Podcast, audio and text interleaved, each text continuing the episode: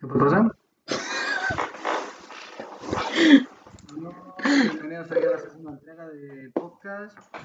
Hoy trataremos el coronavirus, a ver cómo nos afecta. Sí. Espérate que me oigo doble. Ahí está. Y nada, pues. Nos ha afectado, sí, Qué mal. No, o sea, Andrés sí que le ha afectado, macho. Me cago en la mano. Más cabrón. Lo bueno con con sus experiencias de estos muchachos. Y los tuyos también, las tuyas también. Que yo es que he estado por aquí, por la zona. Ya, bueno. Contar. Mira, Andrés no ha hecho nada en, en esto. No juega al FIFA, solo ha respirado.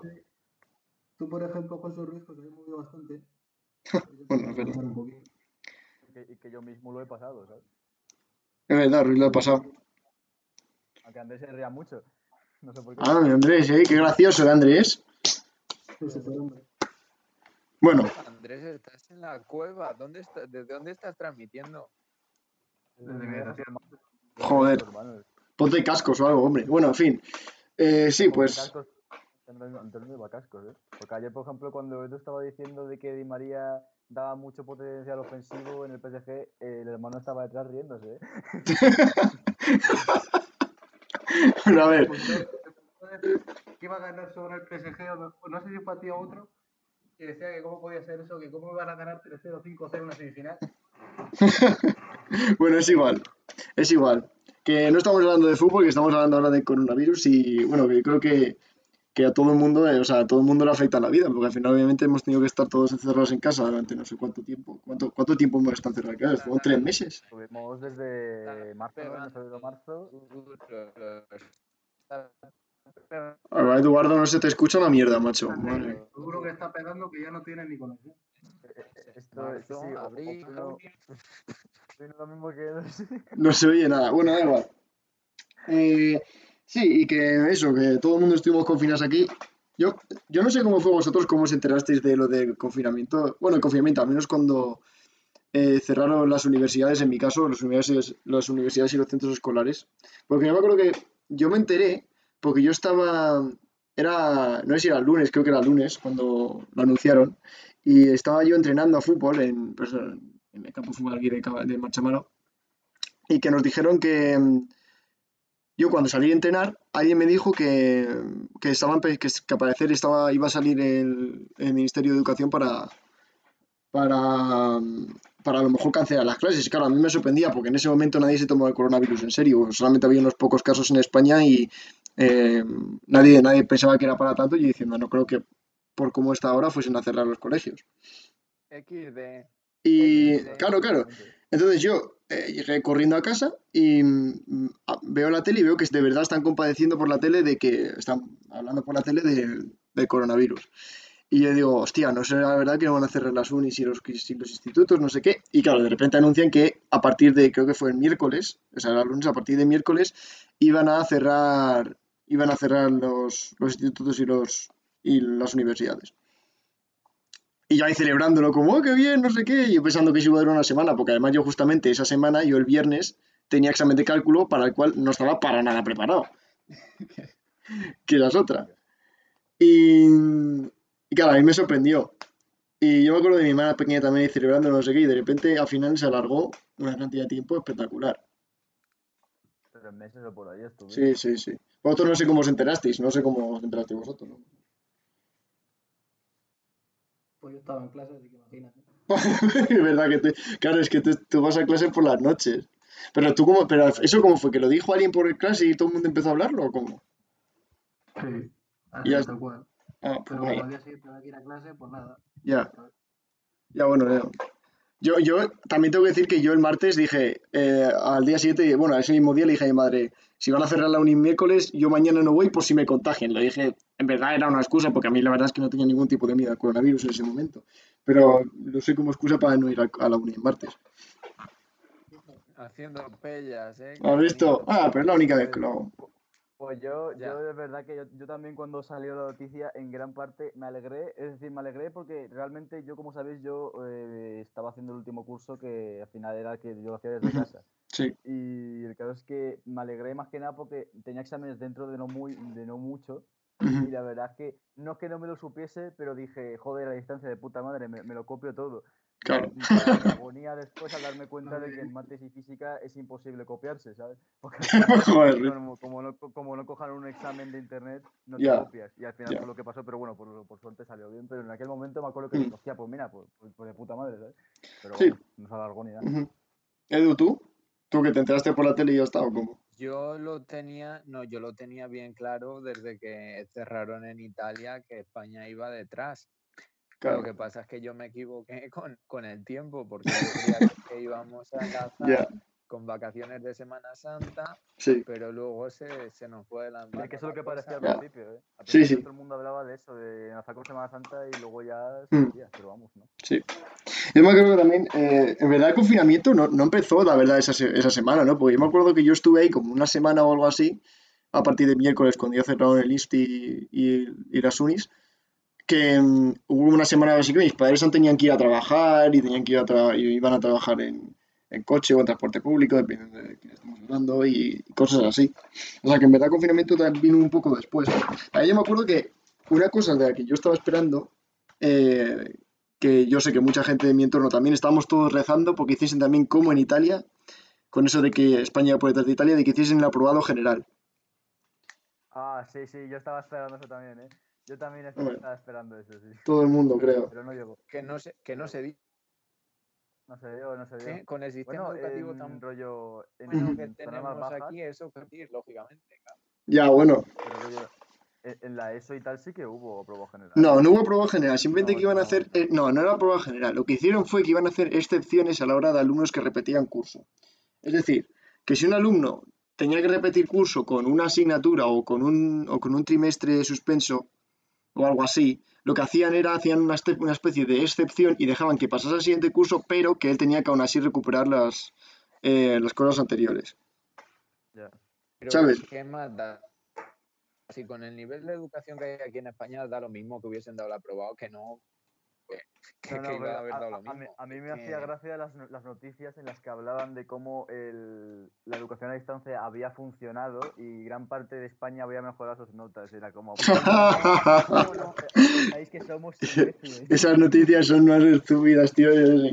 También, otra cosa que hay que mencionar de esto es que eh, ¿cuánto tiempo estaban diciendo en, el tiempo este de lo de, de coronavirus? Que estaban hablando con su junta de profesionales de especializados y todo ese rollo.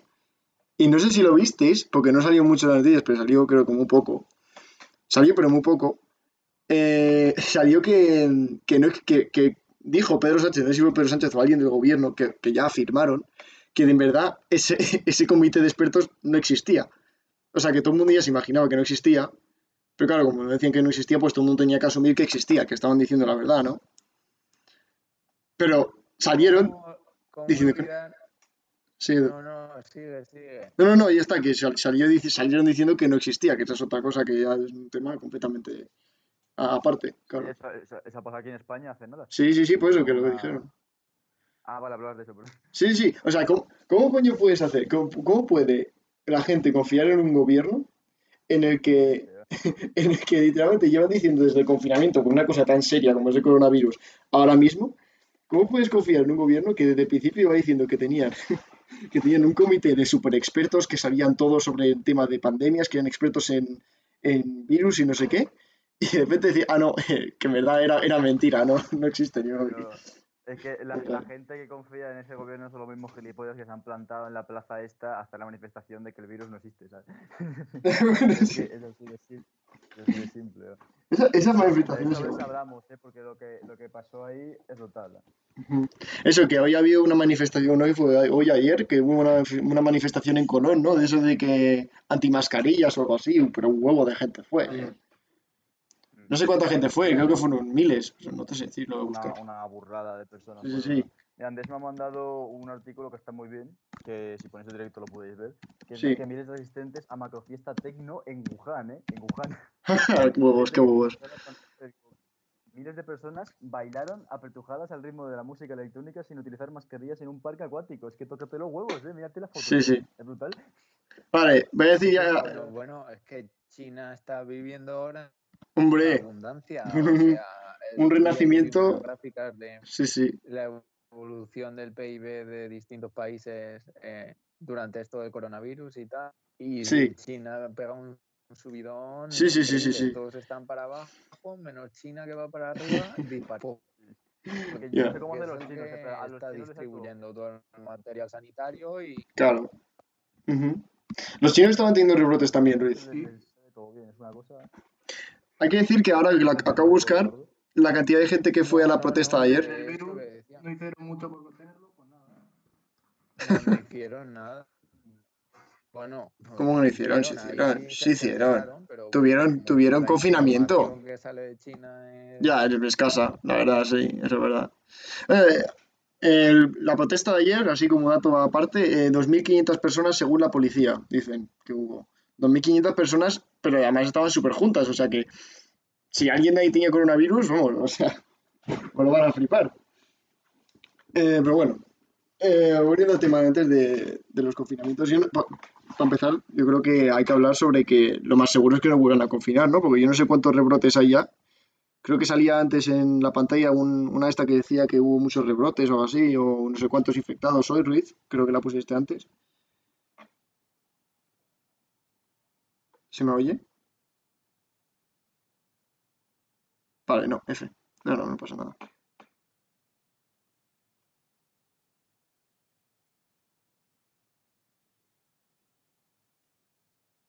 Chicos.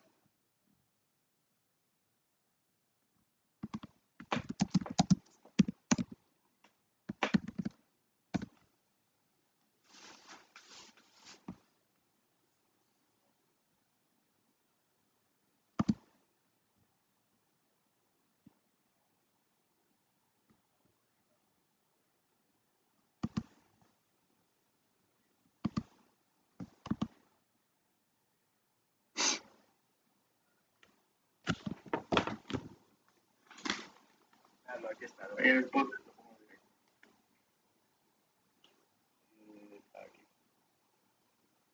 Libertad de Madrid en contra del uso de la mascarilla. No tenemos miedo. Coronatismo, ¿sabes lo que es? Es que, tío, Pues como la- somos subnormales, ¿eh? Yo lo siento mucho, pero es que somos subnormales. Es que, pues como las corona parties esas que hacían en Estados Unidos para ver si alguien ese- y el que el primero que se contagiaba tenía premio encima. Sí. Vi una noticia de un reverendo que decía que podía curar el coronavirus solamente con la magia de Jesucristo. Y lo, lo gracioso de esa noticia es que el reverendo acabó muriendo de coronavirus. Vaya, Es tremendo. vaya por Dios.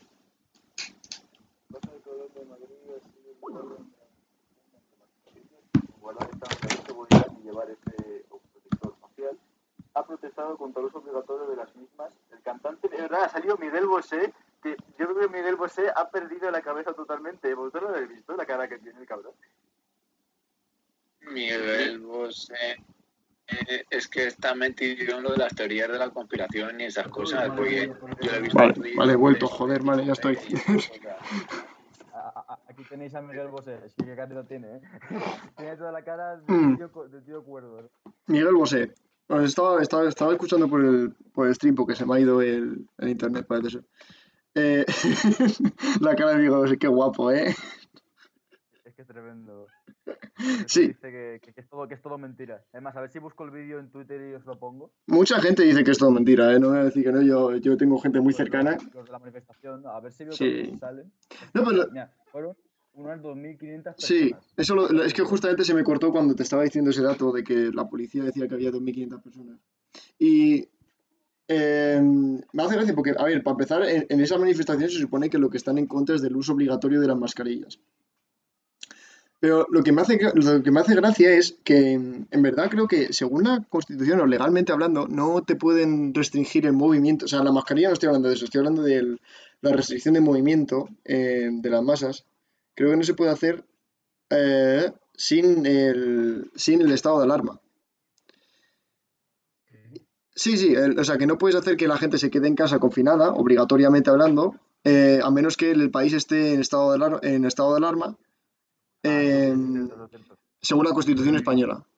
O sea que si... a- Si no hay estado, si, si no hay Sí. estado de alar- de la alarma, el gobierno no puede obligarnos a quedarnos en casa. No. Nos lo puede recomendar, pero hasta que Sí. haya estado de alarma no puede obligarnos. Exacto. Entonces, me hizo gracia porque mi madre me enseñó un vídeo de unos policías, creo que eran, eh, diciéndole a una persona que no podía estar en la, en la playa porque, por el coronavirus, decía que, era, que, eran por eso.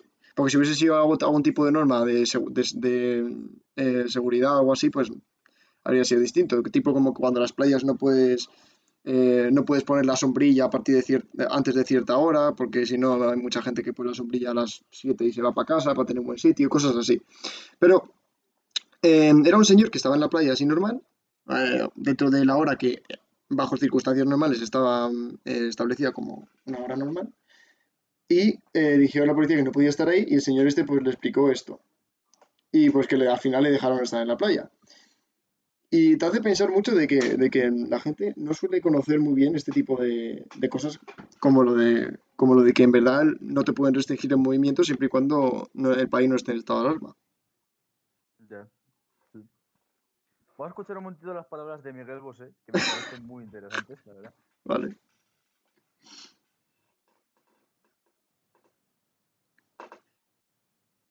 ¿Vosotros? No, ¿no? Eh, no lo escucho. claro, es que En el stream se escucha, vosotros no lo escucháis. Ah, vale.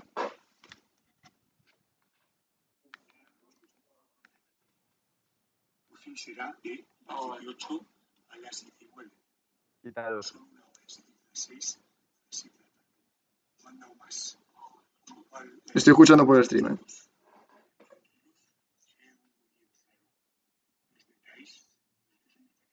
Estoy escuchando. Acaba Miguel Bosé con Yo soy la resistencia y me parece brutal. es decir, ahí se le ha Sí. ido completamente a la cabeza. tío. No puede, no, es decir, no puede ser, tío, que una. A ver, Ujú. Miguel Bosé ya es un poco, un, un poco una vieja gloria. Pero Sí. es que no siga teniendo cierta repercusión y que un tío con la repercusión que Sí. puede tener este hombre ande animando a la gente a ir sin mascarilla a una, a una manifestación Ujú. diciendo que un virus no existe, Sí, ya. es una locura. Sí, pero al final te, te das cuenta de, te das cuenta de cómo afectan estas cosas a, a la gente, ¿verdad? O sea, es, es impresionante, ¿verdad? ¿Sí, Andrés? Yo no sé si se les ha caído. Sí, a, a- Edu y a José no les escucho. ¿No se me oye? A José le escucho ahora. Ah, vale. Se escucha muy poco, José. Ah, pues no sé. ¿Qué hace?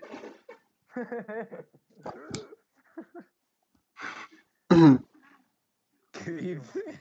¿Con, con quién hablas, José? Que no, que si no se me oye.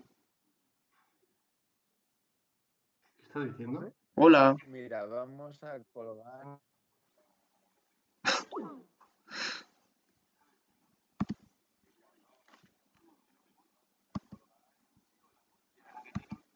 Con nosotros, pero no está hablando con nosotros. Sí, estaba hablando con Claro que estaba hablando con vosotros. Ahora, ahora le hemos recuperado la línea. Sí estaba- sí estaba- recuperado la línea. Sí que estaba hablando con vosotros. No sé por qué decir que no, pero bueno, da igual. Eso no es la cuestión. Que sí, que Miguel Bosé, en verdad, yo creo que representa a Ay, mucha gente. Me acabo ¿Qué? de contar una cosa. ¿Qué? No lo estoy grabando. Ah, yo lo estoy grabando. Yo, yo estoy grabando el audio, pues, porque sabía que a lo mejor pasaba esto, sí que lo estoy grabando. Pero graba también ahora, a partir de ahora, ya que estás así.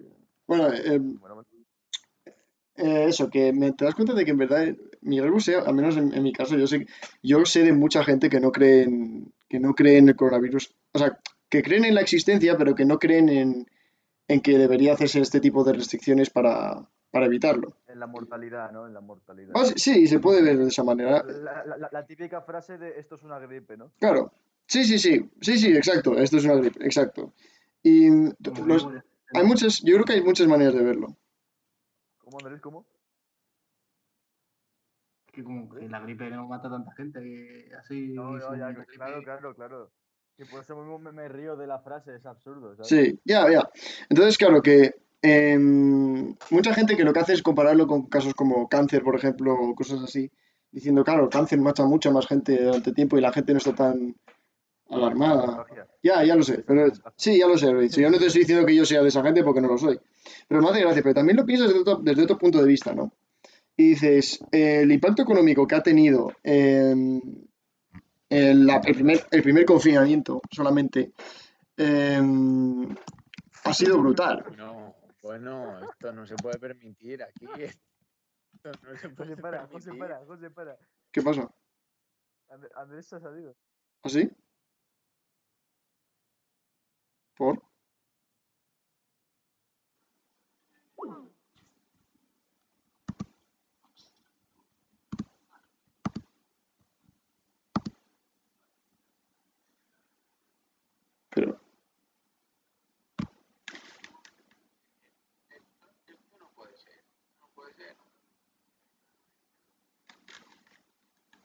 Los negocios se, se hunden ya. ah, vale, sí, estamos hablando de esto.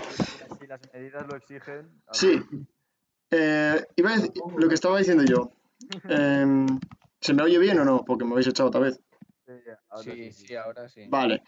Eh, no sé si lo visteis, pero el, el Reino Unido lo pusieron en las noticias hace poco. El- hace poco le cayó el PIB un 20,4%. O sea, eso es una cantidad brutal. Y eso después de un confinamiento solo. Y se está hablando. Claro, en España yo no sé qué dato es porque seguramente ni lo han puesto por las, por las noticias ni nada. Si, lo busco también será un- una cosa muy grande o al menos la predicción de cómo va a caer va a ser enorme también. Eh, no, mira, aquí lo pone, mira. El PIB de España se hundió un 18,5% en el segundo trimestre de, de 2020. 18, con- Mandolin, Mandolin. 18, no, lo busca, lo, lo busca en Google, ¿eh? Es, eh, es en la web, pero ahora estoy, te lo mando, espera. Eh, aquí. Eh, bueno, eso, que ha caído mucho en España también. Em, ahí lo tienes. En España ha ido más que en ningún otro lado. No, no, no, en Inglaterra ha caído un 20%, pero en España con un 18,5%. La cuestión es esa, que España ya de por sí tampoco tenía un... Es que esos datos están inventados. Puede ser también, perfectamente que esté inventado. La cuestión es que el PIB ha, ha caído y brutalmente, así, así es, es la cuestión. Y claro, eso ahora mismo que yo no, yo no conozco a mucha gente que haya, que haya, que haya acabado en el paro por este, por este dato personalmente, pero yo sé que mucha gente habrá caído en, habrá caído en, esta, en este primer confinamiento y como haya otro, em, pues va a ser, va a ser seguramente mucho peor. Hombre, es que- y que los pequeños, para lo- los pequeños negocios, los pocos que han los sobrevivido, Sí. negocios, Sí, los negocios lo van a flipar. ujú, pues luego La lo que estoy gente que trabaja los pequeños negocios se van de vacaciones. autónomo. sí. Claro, claro, pero tú después lo ves desde el otro punto de vista que es completamente el contrario, ¿no? Que es el, el punto de vista que, que más conocidamente, el que más se conoce es el de Donald Trump en Estados Unidos. Que justamente, Sí, pero porque- sí, sí, sí, pero porque el que Donald Trump pasa sí. del tema totalmente. claro, pero justamente Donald él, ah, Donald Trump, eh, en los primeros días de la pandemia, dijo: Si solo hay 200.000 muertes, sería una victoria. Digo, joder, cabrón. Y, y Sí, no sí, puso nada, ¿eh? Ni confinamiento ni nada. Sí. Dice, Votos tirade, ya, ya veremos. Es que es eso, es justamente el, el lado completamente contrario, que es él diciendo que eh, la única manera de sobrevivir a, este, a, esto, a esto es... eh, eh, la única manera de sobrevivir al, al co- al coronavirus es pasándolo. O sea, a menos de sobrevivirlo de una manera segura. Porque al final Estados Unidos creo... Segura. Estados Unidos es un país que es muy distinto a España en muchos sentidos, entre otras cosas porque no tiene, no, especialmente en el punto de vista de sanidad, porque sabéis todos que en Estados Unidos la sanidad es privada, por lo general. Y que, claro, si tú vas a pasar el coronavirus y vas a, tener, vas a necesitar una UCI, vas a tener que pagar para ella. Entonces en Estados Unidos es una situación yo creo que mucho más complicada que aquí, porque eh, también tienes el punto de vista económico, que en Estados Unidos, eh, después del primer confinamiento, que duró un mes, creo, en Estados Unidos, porque duró un mes, lo pararon de, de poner, Estados Unidos solamente estuvo en confinamiento de un mes y echaron a millones de personas que acabaron en el paro. Claro, en Estados Unidos eso es un desastre, como me comprenderás. Ya, a ver. ¿Sabes? Hombre, ¿Sabes? Estados Unidos es que tiene un paro del 3%, o sea, Sí, sí, sí. en cuanto sube de eso es un desastre, claro. Es un desastre especialmente por, por la misma razón, porque una gran parte de Estados Unidos se basa su, eh, su bienestar, en el caso de, de salud, en el dinero que reciben. Y claro, si dejas de recibir dinero, está claro que también, como pasa que como te pille el coronavirus, pues la has cagado ya completamente. Entonces, tú ves un país como ese y dices, ¿cuál es la mejor opción? Dices, ¿de verdad es buena opción confinar a la gente en Estados Unidos a pesar de que va a pasar eso y que como el coronavirus va a seguir propagándose?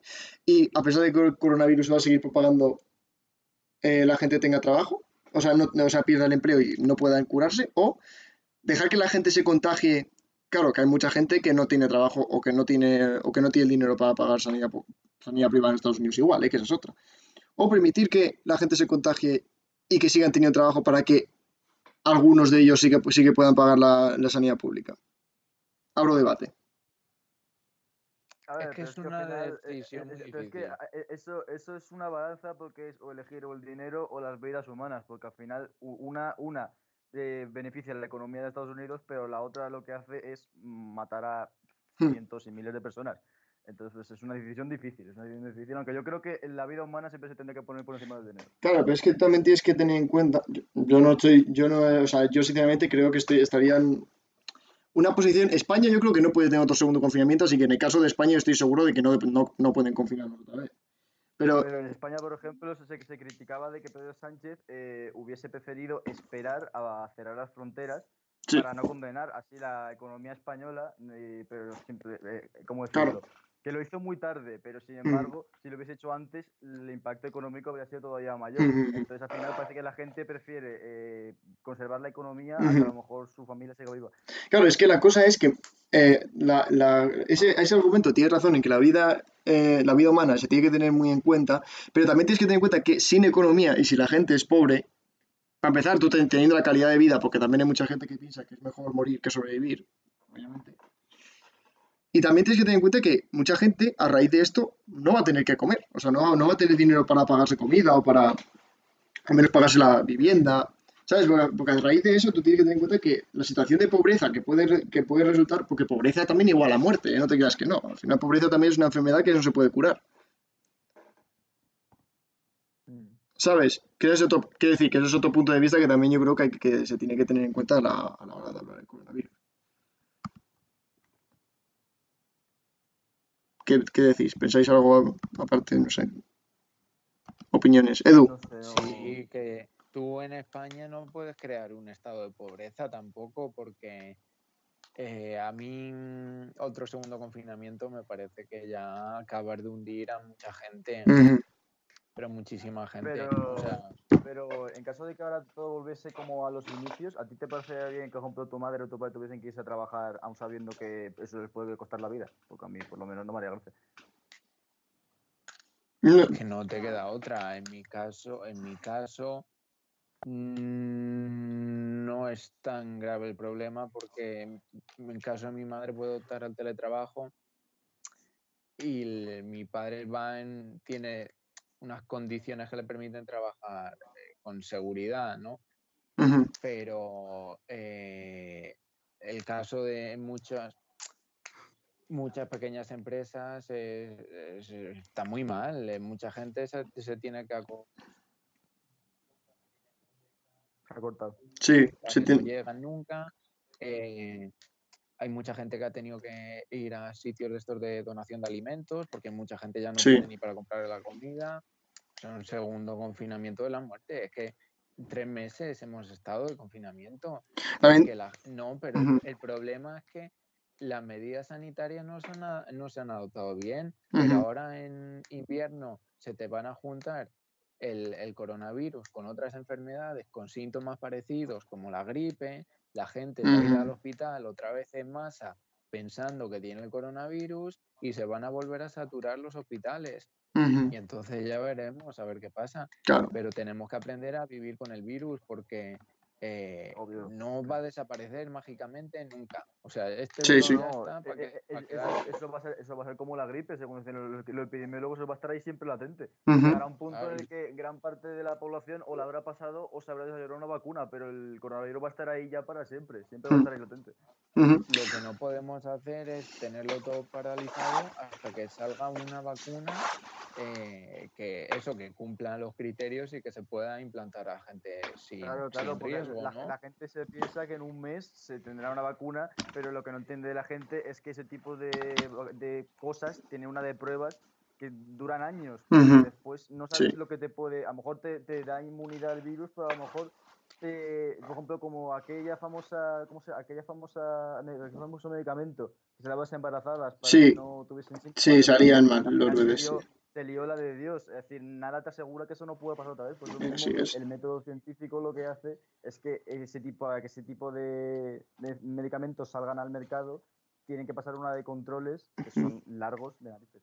Sí, sí, es cierto. Además, una cosa que también estaba pensando antes es que justamente el gobierno de España, como hablas de estas cosas, eh, ha, hecho una cosa, ha hecho una cosa muy rara con el confinamiento cuando hablamos de los ERTES.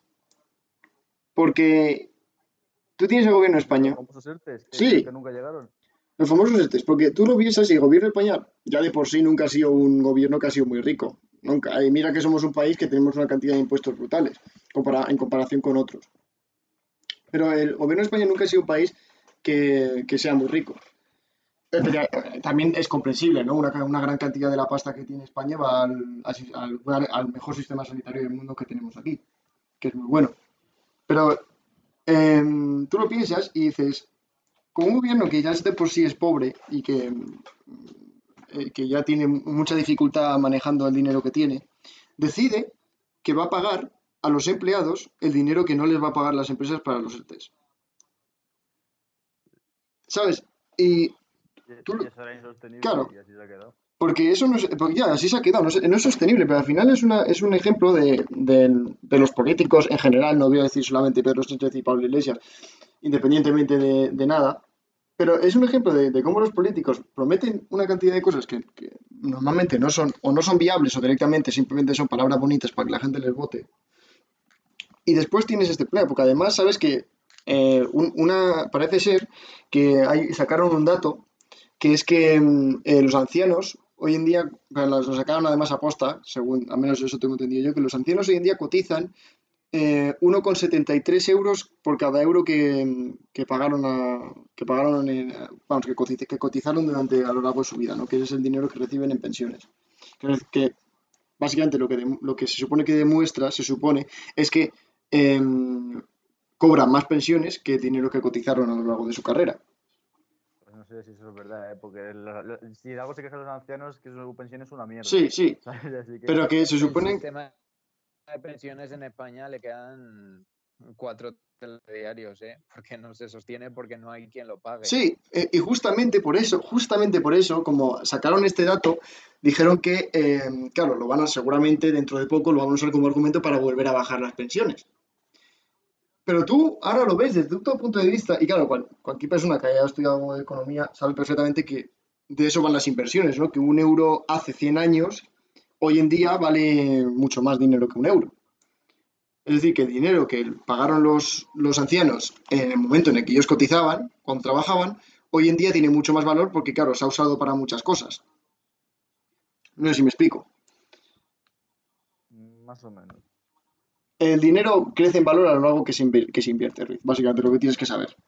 Y, claro, técnicamente, con esa lógica, ese uno, con la lógica de, un, de las personas que son, economistas y todo eso, un euro, de, o sea, los euros, el sistema este, la forma de pensar de que uno, unos 75 euros por cada euro que cotizaron es lo que cobran ahora en pensiones, tampoco se sostiene, porque técnicamente el dinero que pagaron tiene más valor, o sea, que a lo mejor, digamos que a lo mejor tiene un valor equivalente de unos 73 euros también. Entonces, claro, también tú piensas en, en qué va a llegar este país, porque al final ya de por sí los ancianos han sido muy... eh, y al- eh, España va a pagar mucho menos en pensiones, eh, porque eh, mucha gente, la mayoría de los muertos por coronavirus han sido ancianos, ¿verdad? O sea, gente de, no sé si 70 para arriba o algo así. Y ya de por sí ya sabes que con eso van a pagar mucho, muchas menos pensiones. Que incluso hay gente de esta gente que es conspiranoica que dice que, además de que, de que el coronavirus ha sido creado por gobiernos o estadounidenses o lo que sea, que se ha creado con, con este fin de poder matar a más ancianos para que haya menos, eh, para que tengan que se tenga que pagar menos en pensiones, porque ya empezaba a ser un problema. Pero no es un. No, no te asegura una rebaja tan importante. No. No te asegura una rebaja lo suficientemente grande como para mantener el sistema. ¿eh? Ya, ya, ya. Ya, pero yo estoy diciendo que eso es una, una teoría que, que yo he escuchado por ahí de gente que, que, que no cree en el coronavirus, ¿sabes? Em, pero vamos, que, que claro, tú lo piensas y dices, ¿ahora qué va a pasar? Porque yo ya sé de, sé de mucha gente, de los famosos, de la gente que hoy, en día se llaman, le llaman ninis o cosas así. Sé de gente que em, se basan en su vida, en su día a día la forma en la que consiguen cosas de eh, comer o consiguen sostenerse es también basándose mucho en las pensiones de los ancianos, de sus padres, por ejemplo, o sea, de su familia. Sí, sí, lo- lo- los ninis son famosos por vivir a base de los padres. Exacto. Entonces, claro, tú lo piensas y dices, coño, no solamente vais a bajar las pensiones injustamente, además de que, además de que el sistema no se sostiene, ¿eh? no os equivoquéis, que yo también pienso que el sistema de pensiones en España es bastante, es bastante difícil de sostener. Pero no solamente vais a hacer eso, sino que con la cantidad de gente que vive a base de eso, la que se puede liar como bajen las pensiones a raíz del coronavirus. Pero el problema de los las ninis, los ninis tienen que trabajar.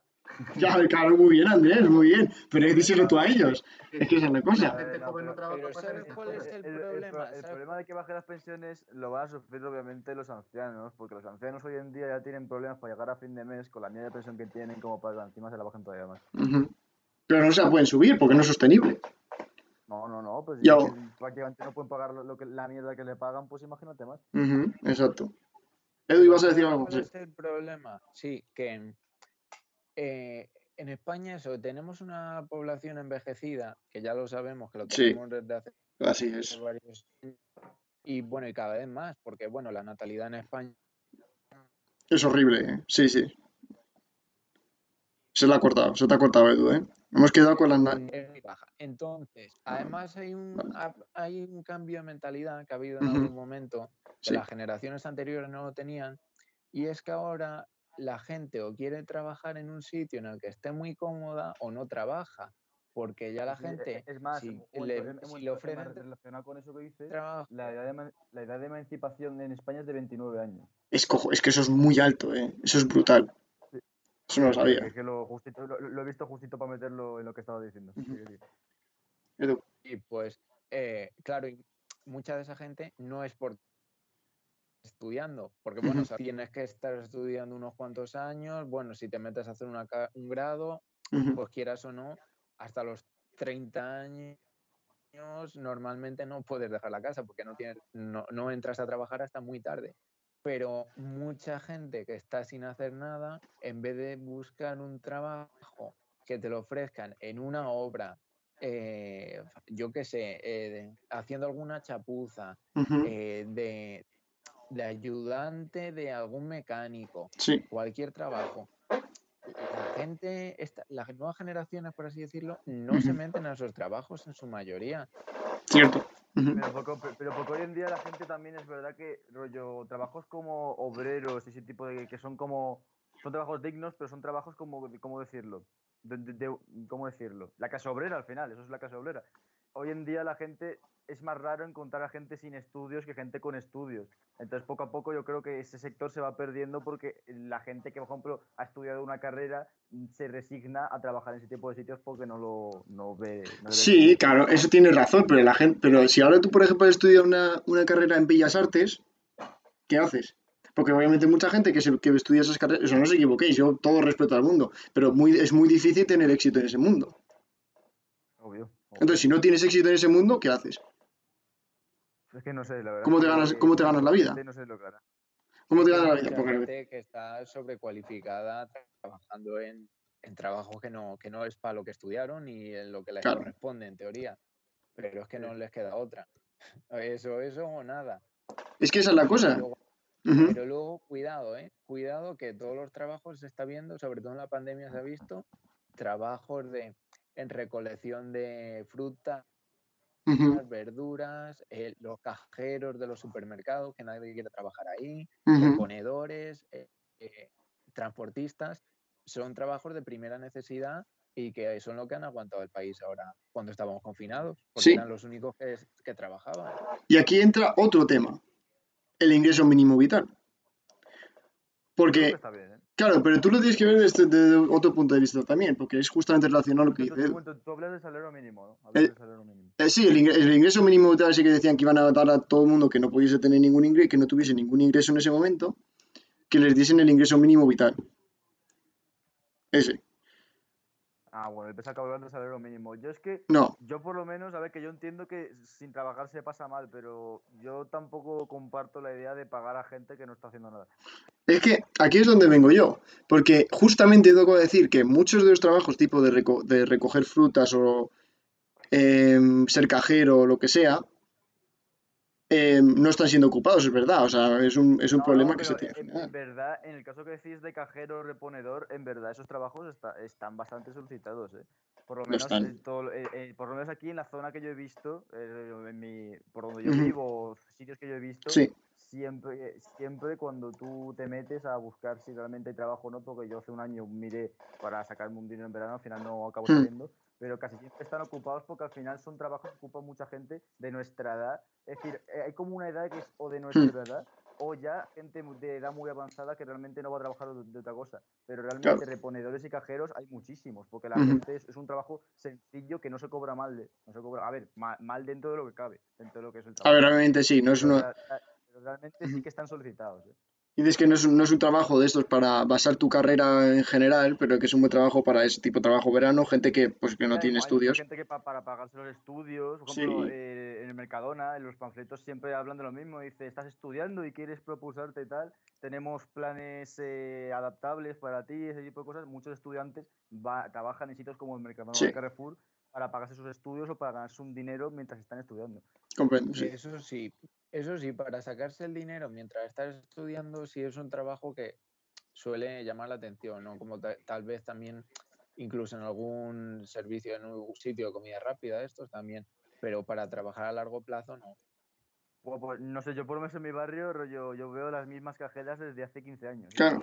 Es que yo, yo lo creo... yo- claro, pero porque ellos lo tienen ya como su trabajo Claro, claro. pues ya para que- siempre, o sea, claro, sí, es que ya no se pueden ir a, a otro lado seguramente, pero mm, Lo que, decir, es- lo que decir es que nadie de pequeño sueña con ser cajero. eso es, eso es, eso es. Sí. Bueno, yo lo que quería decir es que al final tú lo ves desde un punto de vista de que yo creo que hoy en día, a- a- bueno, hoy en día, en general, a las a lo que es la gente que tiene edad de trabajar hoy en día, hay un, hay una cosa que les ha pasado que eh, me refiero especialmente a la gente que, ha, terminado los estudios o que ya no tiene, o sea, sí, que ha terminado los estudios, que, o que no está estudiando. Y es que ah, ha llegado un punto en el que hay un, carácter que todo el mundo tiene hoy en día, que se ha propagado mucho, y es un orgullo, en mi, en mi opinión, excesivo. Por eso que hemos dicho, porque la gente que tiene una cierta cualificación, da igual lo desesperada que esté, parece ser que no quiere trabajar en ciertos sitios para ganarse un dinero mínimo. Yo lo entiendo. Tú, tú, tú, por ejemplo, en el caso de Andrés, por ejemplo, ¿tú te crees que Andrés, si después de estudiar eh, lo que está estudiando, que es una carrera jodida de cojones, Claro. pues no le sale nada, se va a ir a trabajar al Mercadona? Es que No. a mí, a- Eso incluso es. me daría esta pena, tío. De decir, Claro. estudiando años y años y me he esforzado lo que no está escrito para acabar siendo cajero. Es decir, no. eh, Yo, veo normal que, la, yo veo normal que la gente cualificada no quiera meterse ese tipo de trabajos porque es no denigrante, es decir, es denigrante para ellos. Para, obviamente, para cualquier persona es un trabajo completamente digno, pero para alguien que ha estudiado tanto es Claro, denigrante. claro, pero- no- También lo tienes que ver desde el punto de vista de que por qué no puedes estar haciendo un trabajo como ese mientras estás buscando otro, o, eh, un trabajo que es eh, equivalente a los estudios que tienes. por Yo estoy con José que esa no es la mentalidad, porque eh, es que si estás pensando, no, yo aquí no entro, aquí tampoco, aquí tampoco, o te mueves o, o te quedas parado para siempre, o sea, es que hay que moverse, o, o bien buscándote un trabajo temporal en cualquier sitio, mientras estás buscando lo que de verdad te gusta a ti, lo que quieres trabajar, o tú mismo creándote pues una empresa, un producto, cualquier cosa. Pero es que si no te mueves, y ese es el problema, que la gente es que no se, los chicos jóvenes, la mayoría no se mueven. Yo, yo- yo lo veo Una igual. cosa, una cosa que podemos hablar otro día más extensamente es toda esta moda que se está generando, sobre todo en gente de nuestra edad, de que todo el mundo se piensa que puede ser millonario vendiendo cosas por internet. Ah, sí. No sé si conocéis de qué hablo, pero me, me pare- me parece un cáncer que se está formando en nuestra sociedad porque hoy en día to- todo de niñato se piensa que, por- que con el trading digital que te venden los típicos niños de con un Lambo que te dicen, ¿quieres ser millonario? Ah, sí, los de Todo YouTube. Y, y- y todo el mundo pica, tío. Sí, los de YouTube, esos de ¿cómo hice, cómo gané 100 millones en un día o algo así? Exacto, Sí. exacto. ¿Cómo, ¿Cómo gané 100.000 euros en un día desde mi sofá? Sí, o como, o como vi un vídeo hace poco que me salió mucho en YouTube, no sé por qué, que era cómo cambié de mi iPhone 5 a mi iPhone no sé qué por un euro. Y te explicaba cosas así. Sí, entiendo lo que quieres decir. Bueno, eso se puede hablar otro día, eso ya lo... Eso ya semana que viene, si eso. Em, pero sí, que volviendo al coronavirus, que yo no sé si alguno de vosotros tenéis alguna anécdota así especial o, o cómo lo habéis vivido, o sea, volviendo al tema otra vez así, un poco ya quitándonos otra vez de todo el tema económico. Bueno, ¿Cómo? a ver, mm, yo casa, yo os puedo contar en mi... Sí, en tu mi casa, es lo que quería saber. En, sí. en- en mi casa, mi madre trabaja en sanidad. Al final Sí. era, era cuestión de tiempo que acabase llegando porque si está ahí, está ahí. Ujú. un fin de semana llegó mala. Entonces ella llegó mala, estuvo en su habitación, mm, dos días le duró a ella y después de ella fuimos mi padre y yo. Rollo Ujú. realmente prácticamente ni me enteré. Rollo, me acuerdo que además jugaba con estos a la Play y les decía, así rollo de cachondeo, les decía, vamos a ponernos el termómetro, hacía, ¿sabes?